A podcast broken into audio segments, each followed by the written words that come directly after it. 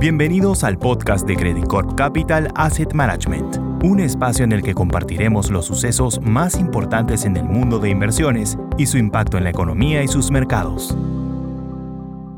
Hola, soy Jorge Bengolea, vicepresidente de soluciones de portafolio de Credit Corp Capital Asset Management, y hoy les quiero contar sobre lo que ha sucedido en los mercados financieros esta semana. Tanto la renta variable como la renta fija tuvieron semanas negativas.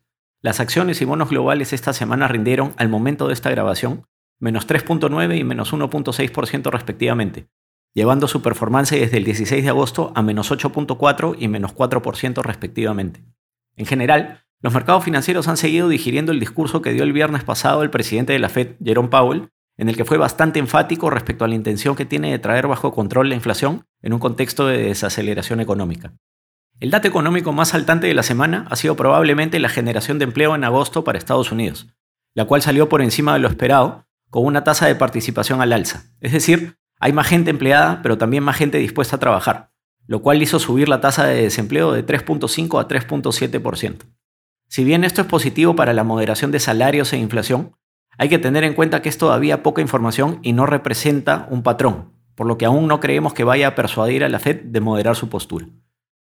Esto se suma al hecho de que en otras regiones el entorno es todavía complicado. En Alemania, por ejemplo, el dato preliminar de inflación anual se aceleró a 7.9% para agosto, muy lejos de la meta del Banco Central Europeo, lo cual aumenta la probabilidad de una subida de tasa de referencia de 50 puntos básicos en su reunión de septiembre.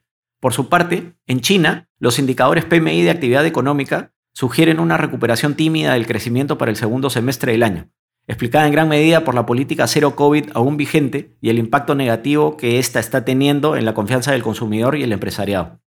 Lo que vemos en China nos ha llevado a cerrar la sobreponderación en renta variable latinoamericana, que ha rendido bastante bien en el año, pero que en el corto plazo se podría ver vulnerable ante este factor.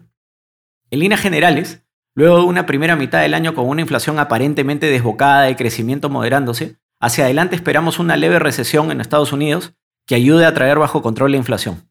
Por ende, y considerando que lo que ha sucedido a lo largo de la historia en episodios similares, recomendamos conservar un posicionamiento cauto, con saldos saludables de caja y subponderando la renta variable y la renta fija con riesgo crediticio.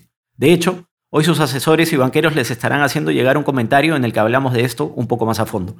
Dicho esto, dada la corrección vista en las últimas tres semanas, creemos que empieza a hacer sentido desplegar un poco de caja en renta variable. Eso es todo por ahora, gracias por su atención y hasta el próximo viernes. Credit Corp Capital Asset Management